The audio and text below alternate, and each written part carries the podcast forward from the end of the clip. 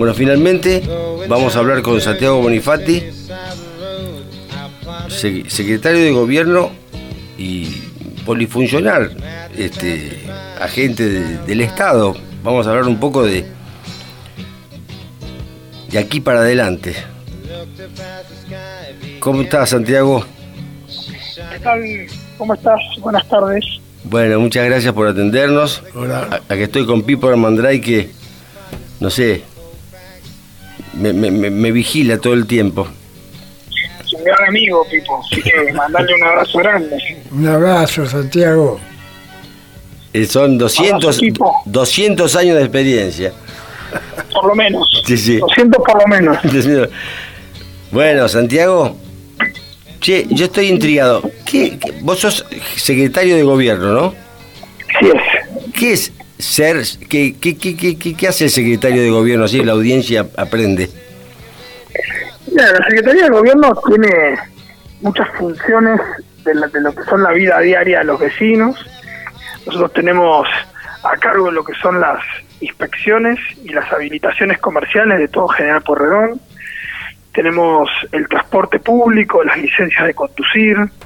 La Secretaría de Gobierno tiene a su cargo además todo el personal y toda la administración del municipio en términos generales. También la, Secretaría de Gobierno este, tiene las delegaciones municipales. Mar del Plata tiene cinco delegaciones municipales, las cinco dependen de la Secretaría de Gobierno. Trabajamos con la relación con la comunidad, tenemos la Subsecretaría de Asuntos de la Comunidad que trabaja con las sociedades de fomento. Las relaciones internacionales del municipio también dependen de la Secretaría de Gobierno, la relación con los clubes, eh, los juzgados de faltas, defensa del consumidor, el operativo municipal de seguridad en playa, los guardavidas y algunas otras cosas. Pero digamos, en líneas generales, estas son las áreas más importantes. Bueno, el área legal y técnica, asesoramiento legal del municipio también depende de la Secretaría de Gobierno. O sea que todo el mundo reporta que sería como un jefe de gabinete. No, no, no, hay jefe de gabinete, no tenemos jefe de gabinete. Bueno, pero a ver, digamos, para tratar de entender, porque yo, si, no me pones un ejemplo, si veo que coordinás toda esa actividad, es decir, supervisás toda esa actividad. Sí, esas son competencias directas de la Secretaría. Eh, y después, la Secretaría de Gobierno históricamente ha tenido un rol eh, de relación con el Consejo Liberante, un rol político que intentamos este, cumplir con, con este Alejandro Rabinovich, que es el jefe de gabinete que tenemos en Mar del Plata. Ah. Así que son competencias este, compartidas eh, y la verdad que las llevamos muy bien entre los dos. Este, tienen más que ver con, con, con ser parte de un equipo y sentirte parte de un equipo que, que ninguna otra cosa. Bueno, me imagino que la acción de gobierno para es siempre un equipo, ¿no? Es decir, no me puedo imaginar otra cosa sin duda, sin duda hay que, hay que tener en, mente siempre la idea de poder ser parte de un equipo, de integrarlo, de, tener este, buenas relaciones. Eh, es la manera en que las cosas dan buenos resultados, cuando hay compañerismo, cuando hay sentido de pertenencia, cuando hay buena buena comunicación interna, sobre todo porque son estos equipos, en este caso digo, pero en todos los casos quiero decir, no exclusivamente en este caso, son equipos que se conforman eh, ad hoc, digamos, un equipo que se arma para ser parte de un gobierno este, con un periodo determinado eh, y por ahí se da la particularidad de ser eh, grupos de personas que venimos trabajando juntos hace muchos años y en otros casos no. En otros casos te conoces el primer día de trabajo o, te conoces en el devenir del trabajo. Y, la verdad que si, si rápidamente logras esta idea de equipo que, que la ha transmitido el intendente con mucha claridad, las cosas empiezan a funcionar y a dar sus resultados. Entonces, digamos que en línea general, bueno, a vos te conocía todo el mundo porque vos has sido funcionario de otros gobiernos también. Sí, tengo muy buena relación con, con diferentes espacios, la verdad que he tenido la suerte de, ser convocado en más de una oportunidad, he sido concejal un par de veces y eso también te permite, después de muchos años de trabajar este, en la ciudad, que la gente te conozca y, y, poder tener buena relación para el trabajo que hacemos todos los días. Sí, este, yo me encanta la política, me gusta, me afilié a un partido no tuve suerte, digamos, de, mi experiencia en cuanto a, ver cómo funciona eso, pero yo creo que es la única manera para tratar de cambiar algunas cosas. Este, tenés que estar ahí cerca de donde se toman las decisiones, sobre todo en la parte legislativa. Este, pero yo a veces encuentro una situación, porque yo he hablado con varios funcionarios de este gobierno y de otros gobiernos, tiene una percepción un poco, no sé cómo explicarla, digamos, este... ¿Vos qué dirías? ¿Que estamos mejor que hace 20 años o peor que hace 20 años? ¿En qué sentido? ¿En qué sentido? Sí, ¿en qué sentido? porque hay cosas de las que estamos mucho mejor. ¿Por ejemplo? De las que estamos mucho peor. Por ejemplo, ¿en qué estamos, mucho mejor? Ah, estamos mucho mejor en términos de conciencia democrática. Ah. Este, está claro que en la Argentina vivimos en una democracia plena, que es la única manera de administrar un gobierno este, es a partir del, debate y de la discusión y, de lograr consensos.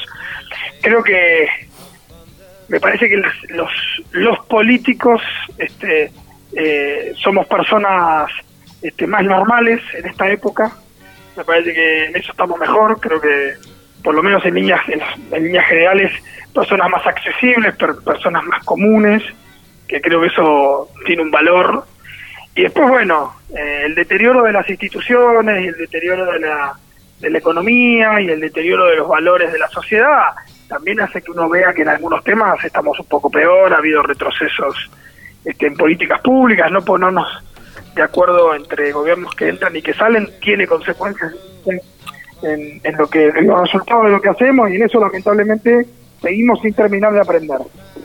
Bueno, porque eh, empezaste, yo estaba esperando que me dijeras en qué estamos mejor, pero lo cierto es que lo que me describiste, no quiero, bueno, en lo que me describiste era que vos estás mejor, que los políticos son mejores o que otros... No, no, no, soy de la calidad democrática. No, pero si nosotros... Eh, en términos generales. No, pero la calidad democrática, viste que la gente se adapta a todo. ¿Entendés? Ha habido situaciones en las que no ha habido democracia y la gente ha tenido que vivir en dictadura. Y cuando ha habido otra cosa, la gente se adapta a esas cosas, pero lo cierto, objetivamente, la calidad de vida de, vamos a decir, de los marplatenses no es mejor que hace 20 años.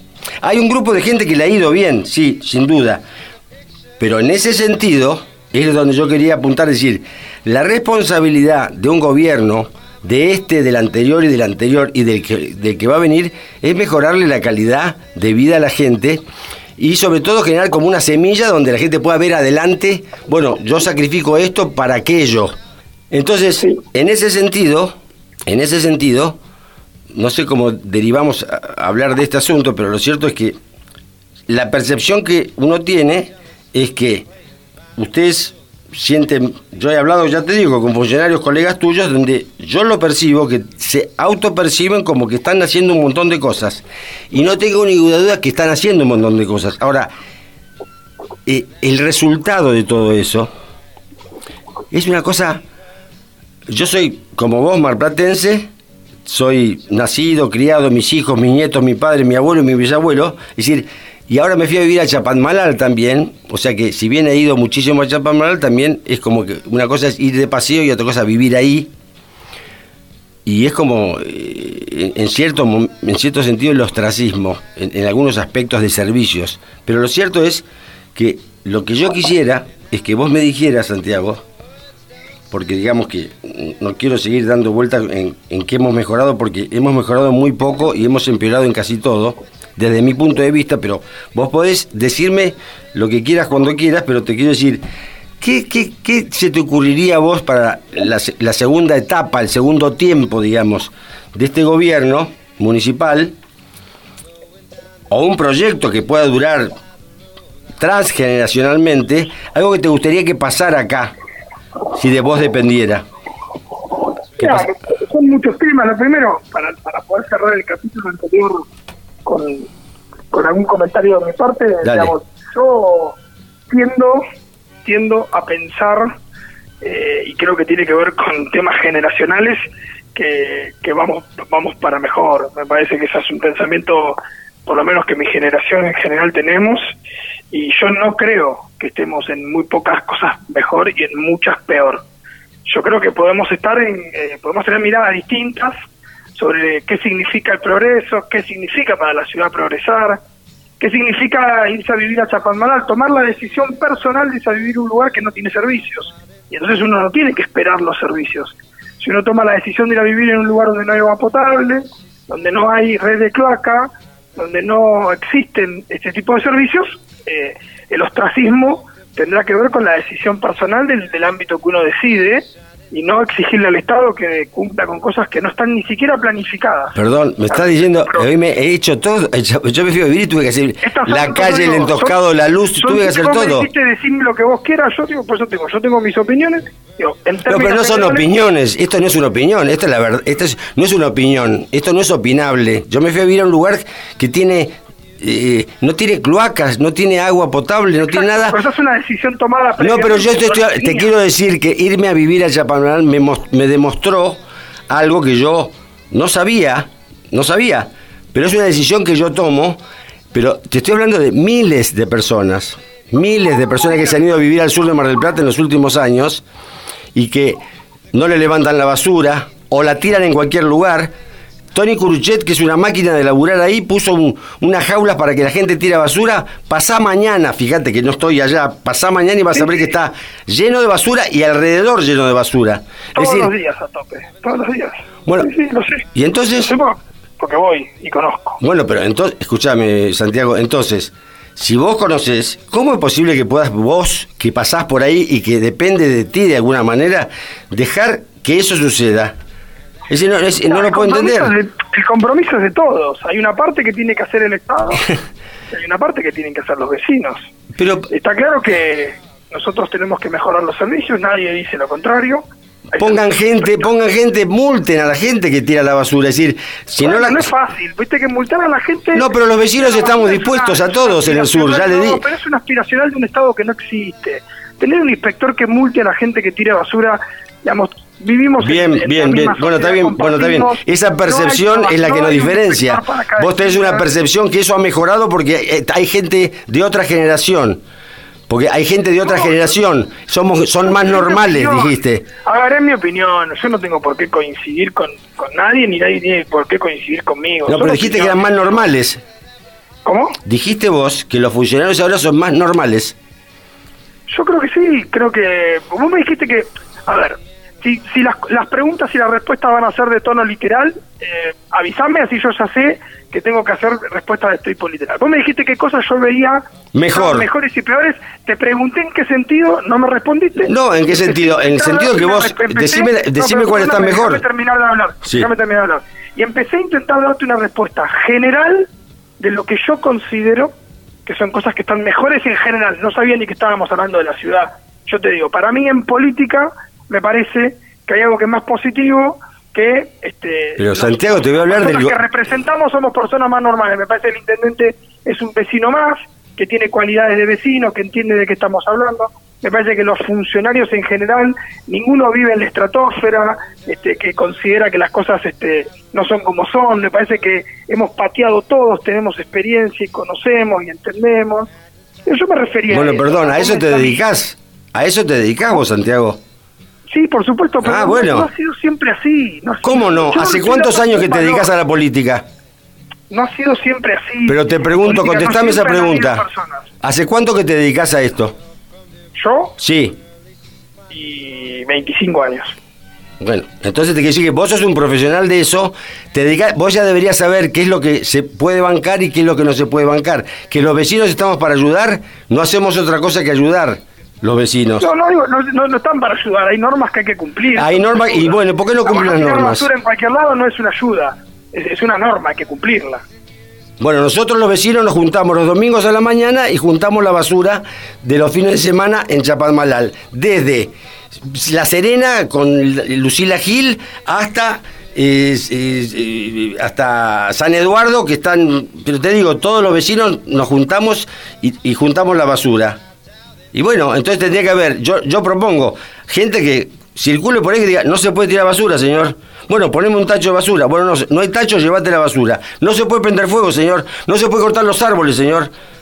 Se hace, ¿eh? se hace mucho, se hace mucho. Santiago, Se hace mucho. Santiago. Y, y ustedes limpian. Santiago, por favor, limpian bueno, no, cambiemos de tema, hablemos de los proyectos. lo que queda, Hablemos de los proyectos, Santiago. que levanta la basura todos los días. No, no, Levantamos- Santiago, no, no, no. de basura. No me digas que levantan la basura, por favor, Santiago. Bueno, perfecto, muy bien. Yo te digo que no, vos decís que sí, muy bien. No levantan la basura todos los días. ¿Querés que una andanada de gente llame por teléfono y te diga que no llevan la basura, no todos los días, ni día por medio la llevan? Pero no importa. Mira, la- la- yo te digo, no, no- no son ni toneladas, ni, ni, ni cientos, ni miles, ni, ni uno. Digo, hay un servicio, Tony Curuchet lo sabe perfectamente, que recorre la costa, que levanta basura en toda la costa todos los días. Todos los días levanta basura. Santiago, por favor, no digas eso, porque no Bueno, es sí, así. Es el servicio que se presta. Bueno, se presta, no, se paga, pero no se presta. Sí, se paga y se presta. No, Santiago, no. Dos cosas. Eh, No levanta, to- bueno, no, está bien, no, alca- no, no alcanza para levantar toda la basura, está claro. Pero hay un servicio que, que levanta basura, no es que el la única recolección la Bueno, ustedes los ya que estamos hablando de la basura, Santiago, porque es un presupuesto, ¿cuánto es el presupuesto de la basura? No, no digo en plata, en porcentaje del presupuesto municipal. Eh, y ahora debe ser el 12%. Bueno, el 12% del presupuesto. ¿Cuándo vamos a...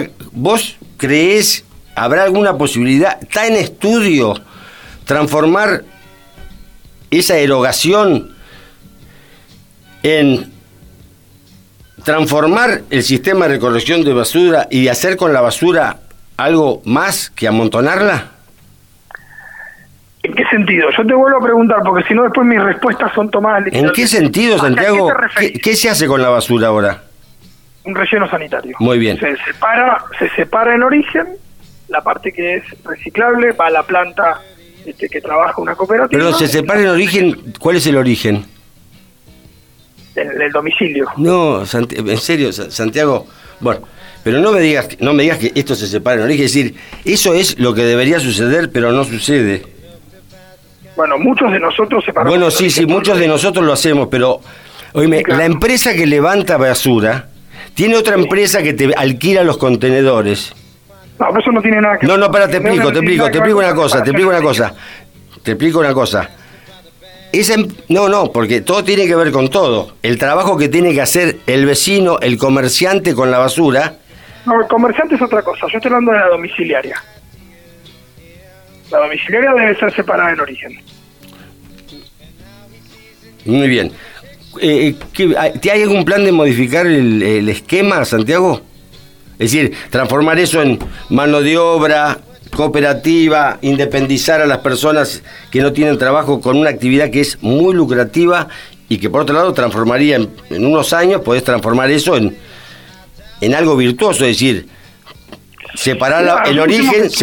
la verdad que hemos estudiado varias propuestas que han habido durante muchos, muchos años eh, y todas las propuestas que han venido y han dicho que son muy lucrativas, ninguna ha podido demostrar cuál es el lucro que tenían. No, no ha habido una propuesta que vos digas, mira, acá está la basura, ocupate y hacé todo el dinero que puedas. Nadie toma la basura de los municipios como los nuestros de este tamaño, de esta envergadura, sino requiere de muchísima inversión y hasta acá no hemos tenido ninguna oferta importante de ninguna Bueno, y ustedes tampoco tienen, tampoco tienen ningún plan para modificar el tema de la basura. Ya que tocamos el tema de la Nosotros basura. en el corto plazo, No. en el corto plazo, seguimos con el proyecto de, de relleno sanitario, que es el que tenemos. Este, y la separación en origen, por supuesto.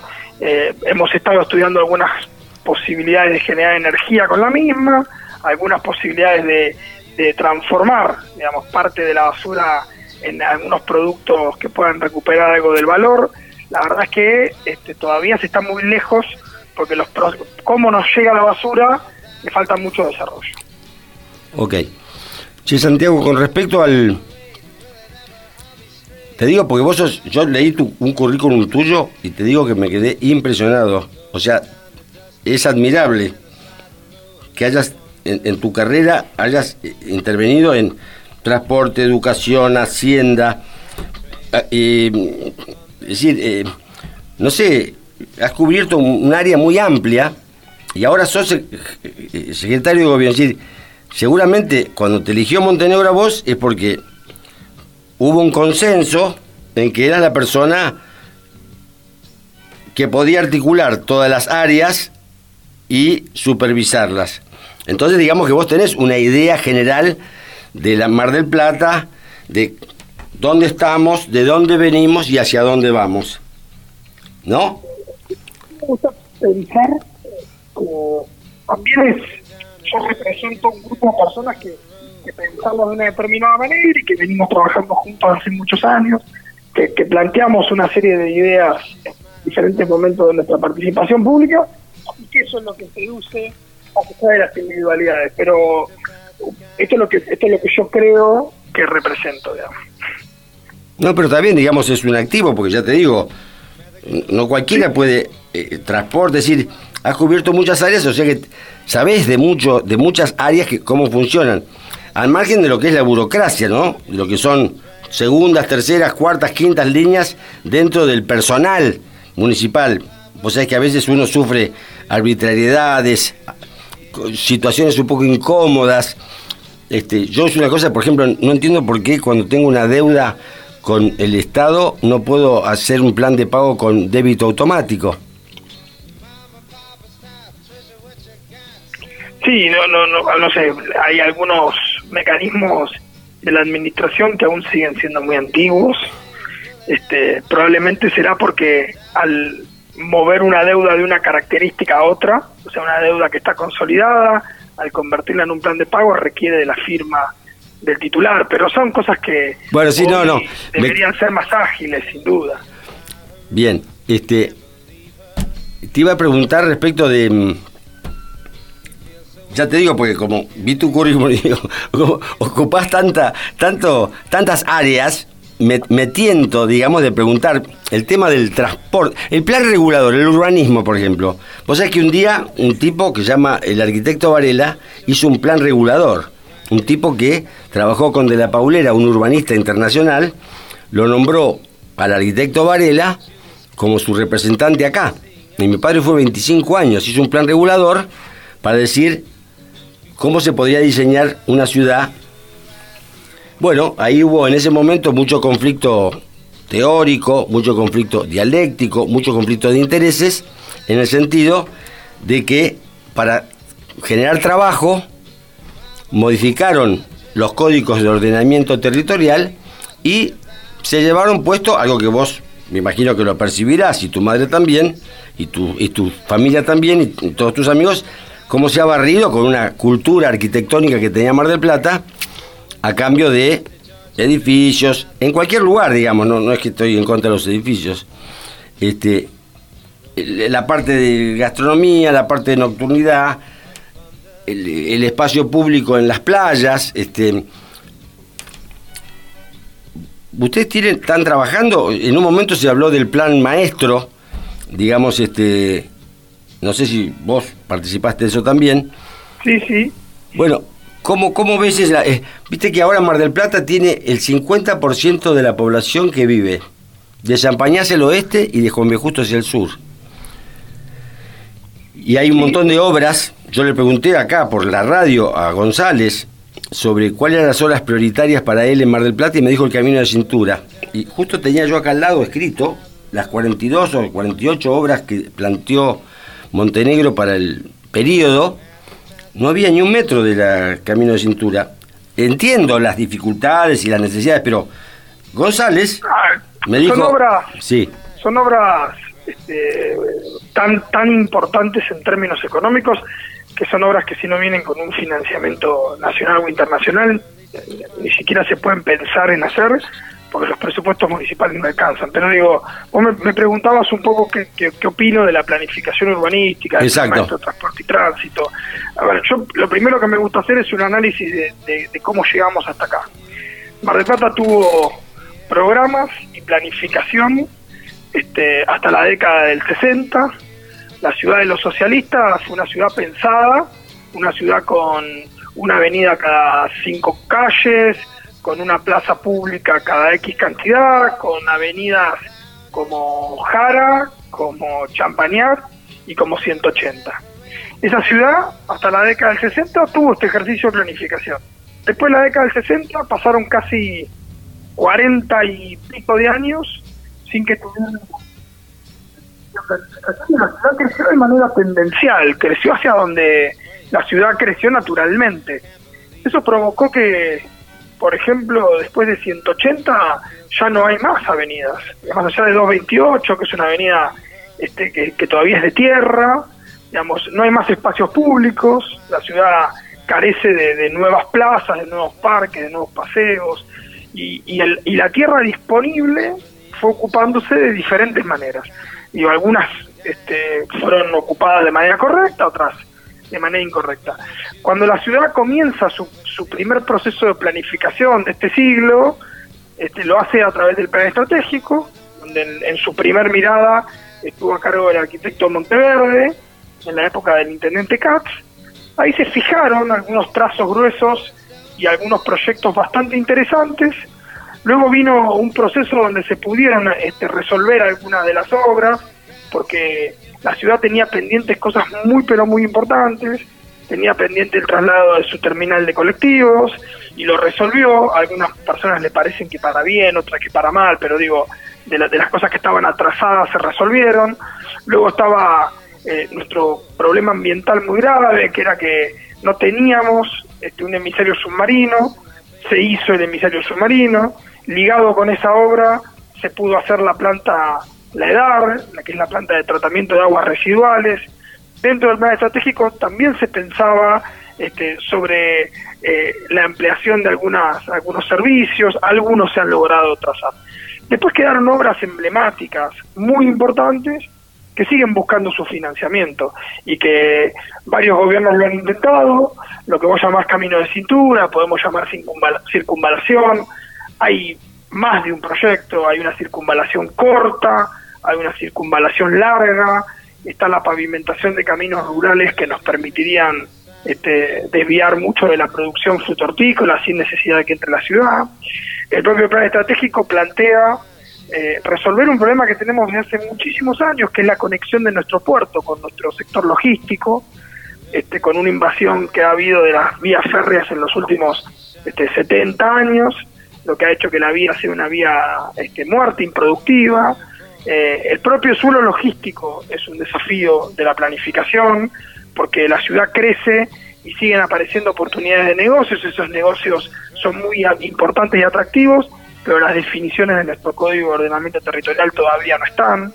La ciudad viene emparchando eh, su, su, ordenamiento y finalmente llegamos a esta etapa, donde a veces los planes grandes, si no tienen financiamiento, esperan y nosotros nos dedicamos a hacer una cosa que a veces se le suele decir, no es el término que más me gusta, pero me parece que es bastante gráfico, lo que nosotros hacemos es acupuntura urbana, ¿no? Acupuntura.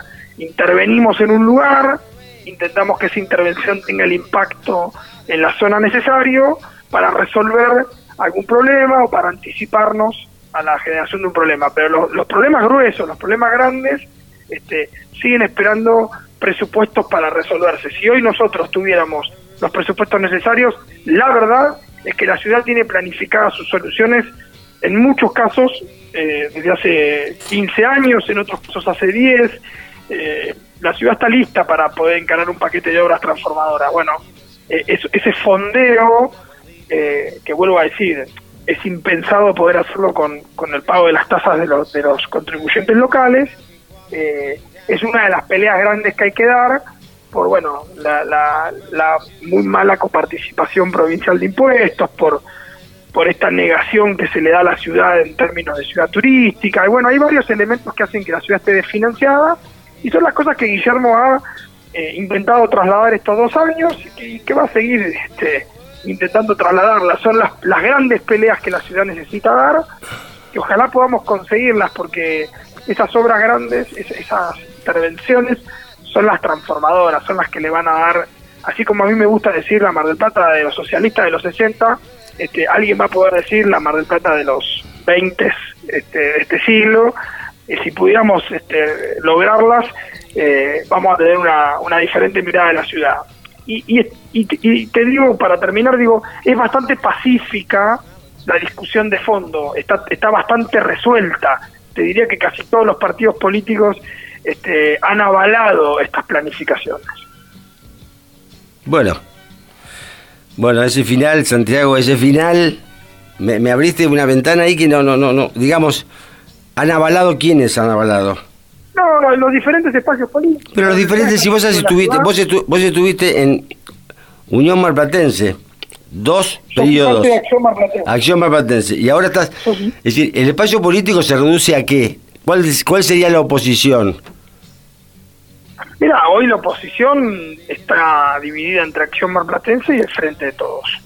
Bueno, está bien. Y, y, y el plan estratégico de Mar del Plata y los diferentes planes han sido avalados por, por todos los espacios políticos que Pero tienen sí, participación sí. en la ciudad. Está bien. Yo no estoy contento con lo que ha pasado con la ciudad. Ni, ni siquiera con los socialistas, que no voy a negar la calidad de políticos y estrategas, pero en el tema urbanístico se equivocaron. Pero es un tema que ya pasó, ya no lo vamos a poder arreglar eso. Este, porque para mí se equivocaron en la estrategia, por prejuicios, por dogma. De cualquier manera, mirando hacia adelante, que es lo que a mí me gusta, porque pienso vivir muchos años más, jodiéndole la paciencia a los secretarios de gobierno. no, mentira. No. Al contrario. No, no, no. No, en serio te digo, a mí me gusta hablar así con la gente porque digamos que si no, si no entendemos, si nos vamos a poner formales desde el punto de vista de la discusión, perfecto, pero a mí me interesa lo que pasa acá en Mar del Plata. Y yo te digo, soy mm, estos clubs que, que, están todos bien, ta- estamos todos laburando, la- eh, siempre hay alguien a quien responsabilizar de los hechos. En las cosas pequeñas yo veo que ahí hay, un, hay un- una falta de empatía, digamos, porque ya te digo, cuando yo te hablo de que me fui a Chapamaral, eh, me fui a vivir y yo lo que yo me proveo en Chapadmalal, no es que a mí no me no me costó nada, lo hice con gusto, mi, mi pozo de agua, etcétera, y mi alambrado, pero te quiero decir que yo hablo de objetivamente la- las cosas que están pasando en un lugar donde la gente va a, pasear y deja la basura, prende fuego, bueno, nada más.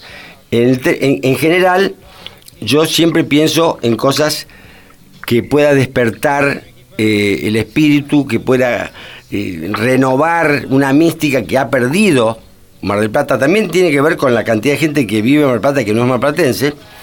Y entonces este, en un momento le pregunté yo al intendente hace un año, y bueno, no, no, no, no pude conseguir quizá lo que yo buscaba infructuosamente o tontamente, que era decirme, que me cuente algo que él vamos a decir, ¿cómo te diría, Santiago? Vos pasarás por alguna esquina, por algún lugar que decís, esto, carajo, ¿cómo? Esto, si yo fuera el capo acá, esto haría lo posible para que esto no estuviera, o para que esto estuviera. Vos tenés esas cosas así. Sí, por supuesto. Por supuesto, y además tengo... Pero decime una, decime una. Un día, no- escúchame, ¿podés decir un disparate? Decir, yo le abrí la puerta que para que es digan. Yo soy muy responsable, no, porque yo, yo soy parte de un gobierno que está gobernando. Entonces, la verdad que este, yo te puedo contar cosas que a mí me revelan de las cuales yo administro y no de otros de otras áreas. Yo te digo, por ejemplo, yo estoy obsesionado con que recuperemos parte del espacio público que ha retrocedido en función de este, cantidad de actividades que se llevan adelante en el espacio público que son irregulares Por ejemplo, este, comerciales irregulares, ferias, puestos, y, y creo que es una es un calles, fenómeno- calles, es un ¿cómo? calles. No digo No, pero vos, vos estás hablando de algo que yo hablé con un colega tuyo, que es el de espada, porque ahora es concejal. Yo le hice una pregunta a Muro. Le dije, ¿usted no cree que está exagerando con los las darse? No, no, porque hay que darle trabajo a la gente, porque... Bueno, pero esto No, va a pasar... una pelea, Juan Miguel, esa es una pelea que, que es una discusión que se puede dar A y ver, entre los autos y, y el uso gastronómico, ¿no? Porque hay que ponerlo con claridad. El espacio de estacionamiento es espacio para un vehículo. Es una discusión posible. No, pero yo me refiero más a una cantidad de actividades que están funcionando de manera irregular. Bueno, pero yo te hablé de Son una. las cosas que a mí más me revelan. ah, está bien, dale, contame. Digo, eh, puestos de venta que, que no tienen permiso, eh, actividades que además le, le compiten a- al comercio formal de manera, por supuesto. Por ejemplo, los carritos. ¿Cómo? Los carritos. Los carritos eh, están este, formalmente habilitados, no. pero sí las verdulerías, los puestos de venta ambulantes. Estamos de acuerdo. Pero Santiago, eso habría que controlarlo porque porque un carrito es itinerante, no puede un carrito estacionarse en un lugar porque ahí sí se transforma en una competencia desleal. Conceptualmente, la, la, mirada de, de los carritos ha cambiado en los últimos años y como, como pasó en Buenos Aires con la costanera, que por supuesto dejaron de ser itinerantes, ¿no? son puestos fijos. Y, y, nadie cuestiona los carritos de la costanera, o sí, qué sé yo. No, no, no, me parece buenísimo establecer un hito. Lo que, lo que hagan los porteños. Pero, está bien el ejemplo. El ejemplo que pusiste es muy bueno, es decir, si vos estableces un punto y una norma, ahora, si vos habilitás algo para una cosa y termina siendo otra, y son... No, es que los carritos nunca se habilitaron para moverse. Por eso digo, la norma, que hay que conocerla, claramente no permite que estén en, moviéndose.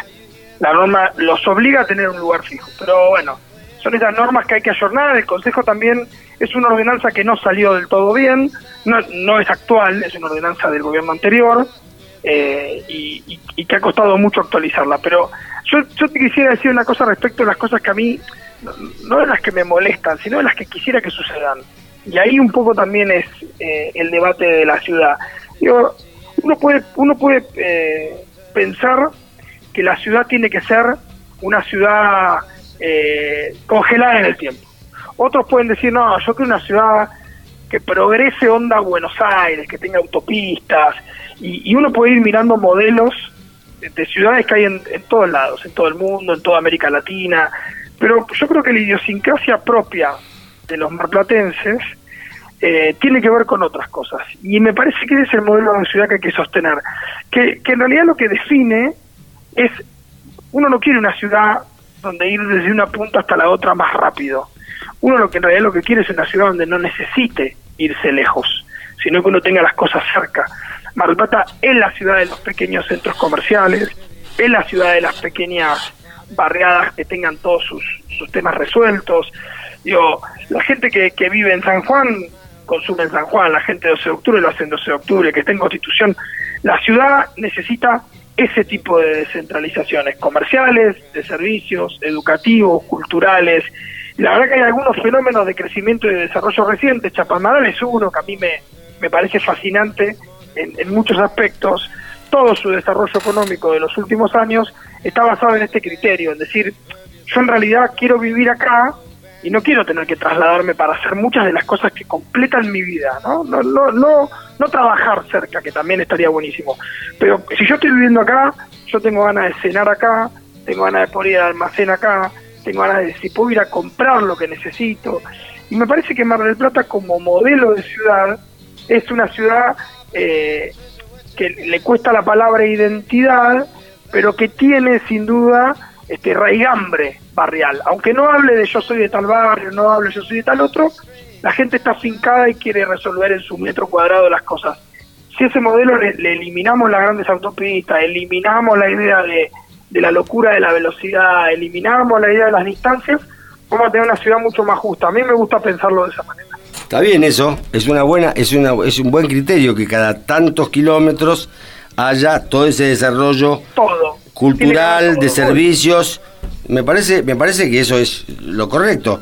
Y la falta de raigrambre, primero porque hay mucho movimiento migratorio en Mar del Plata, pero también tiene que ver con, la con lo cultural, es decir, el hecho que haya desaparecido la fisonomía arquitectónica de la ciudad, ¿usted cree, Santiago, secretario, que no afecta al espíritu del ser marplatense?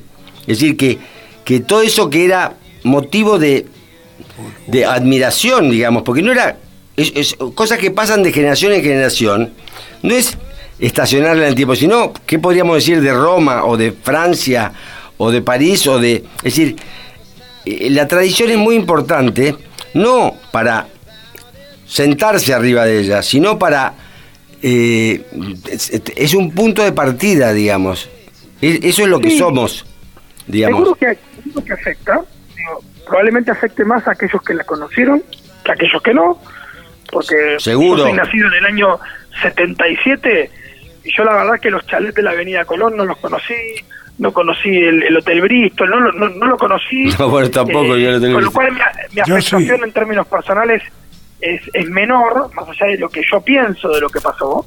Mi afectación en términos identitarios, a mí me identifica más eh, el chalet de Tío Curcio que, que, el, que el viejo Hotel Bristol. Esa es la verdad, porque yo no lo conocí. Buenísimo. Yo tengo más identidad con, con la Rambla este, y con los Lobos de Mar que, que con la Loma de, Colón. Digo.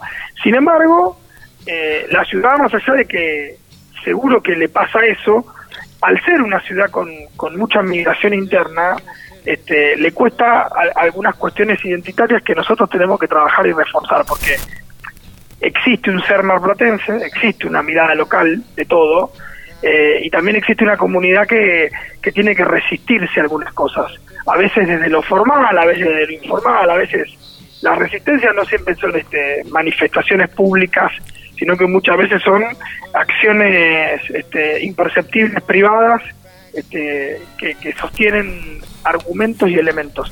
Digo, la ciudad necesita de esas cosas, hay, y hay mucha gente que lo hace, y, hay que destacarlos, hay benefactores de la ciudad, hay acciones directas de recuperación del patrimonio. Hay, Buenísimo.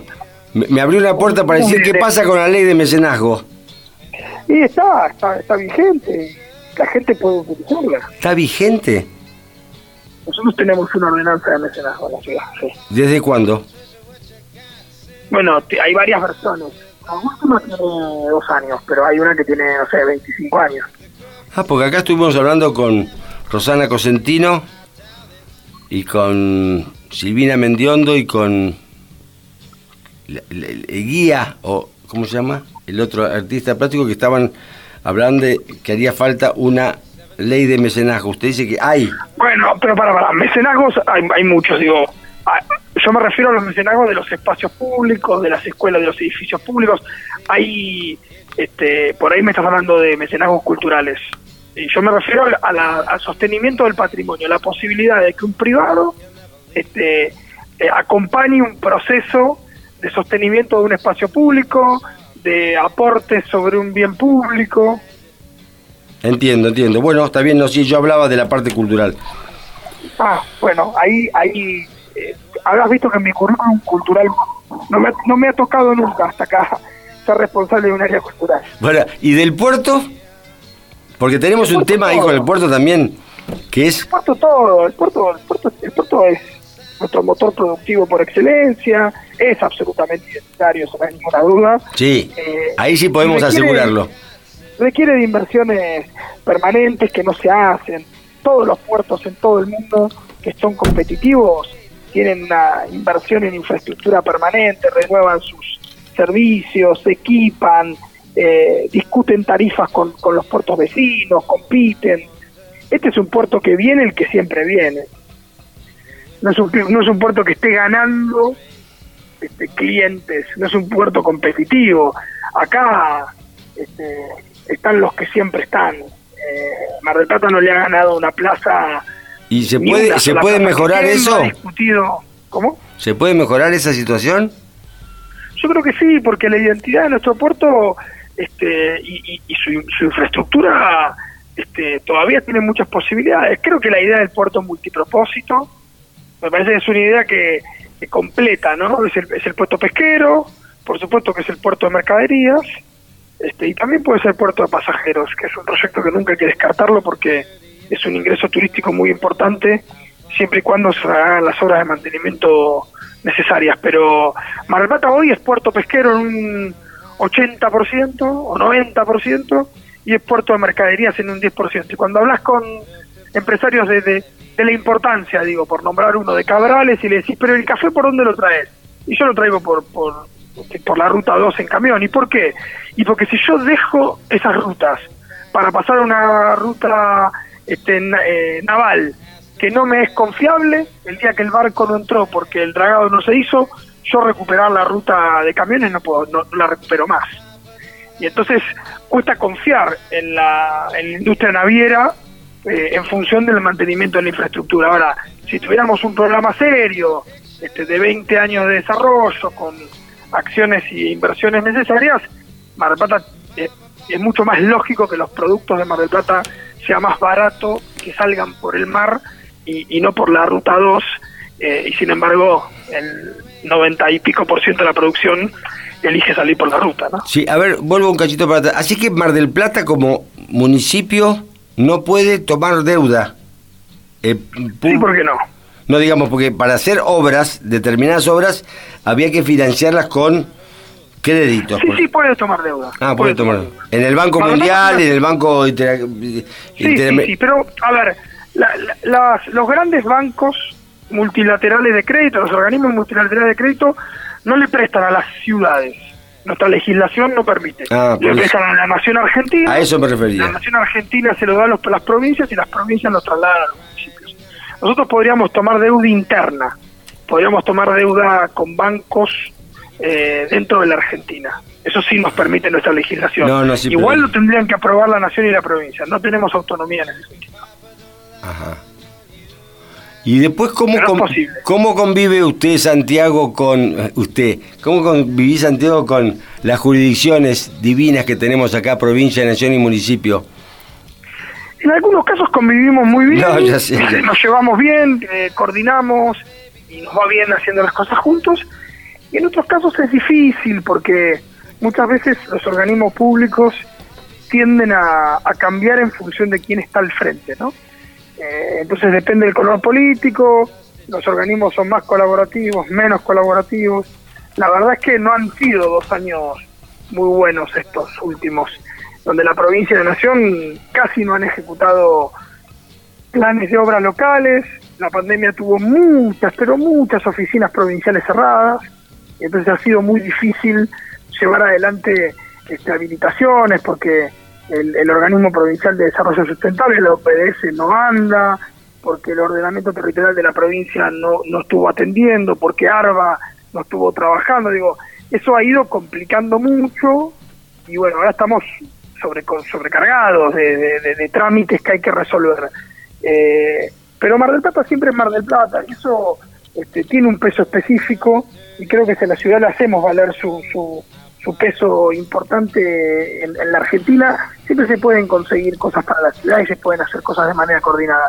En algunos casos se coordina muy bien, te vuelvo a decir, creo que eh, uno de los ejemplos, por lo menos de coordinación eficiente, es con la policía de la provincia, eh, y te vuelvo a decir, tiene más que ver con la relación de Berni con Montenegro que otra cosa, pero hay una coordinación muy eficiente, nosotros este, trabajamos bien juntos, con otros organismos públicos no nos va tan bien. Bueno, y para terminar, le voy a hacer una pregunta de eh, relacionado con hemos estado hablando desde la semana pasada y esta también con un, constitucionalista sobre el pasaporte sanitario.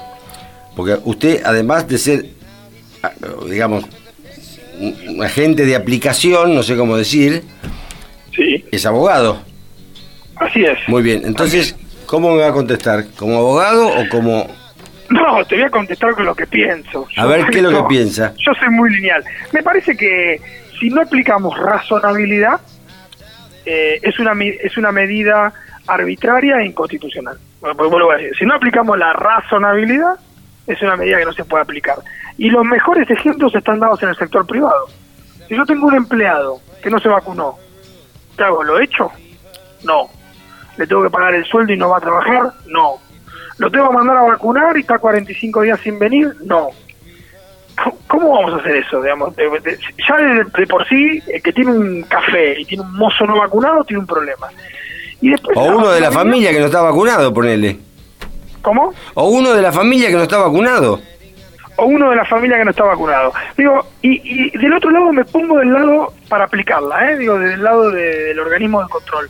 Yo si yo estoy organizando un recital en el polideportivo para que ingresen 10.000 personas a ver, este, tocar a, no sé, a Cheyenne, ¿y cómo no vamos a pedir el, el pase sanitario?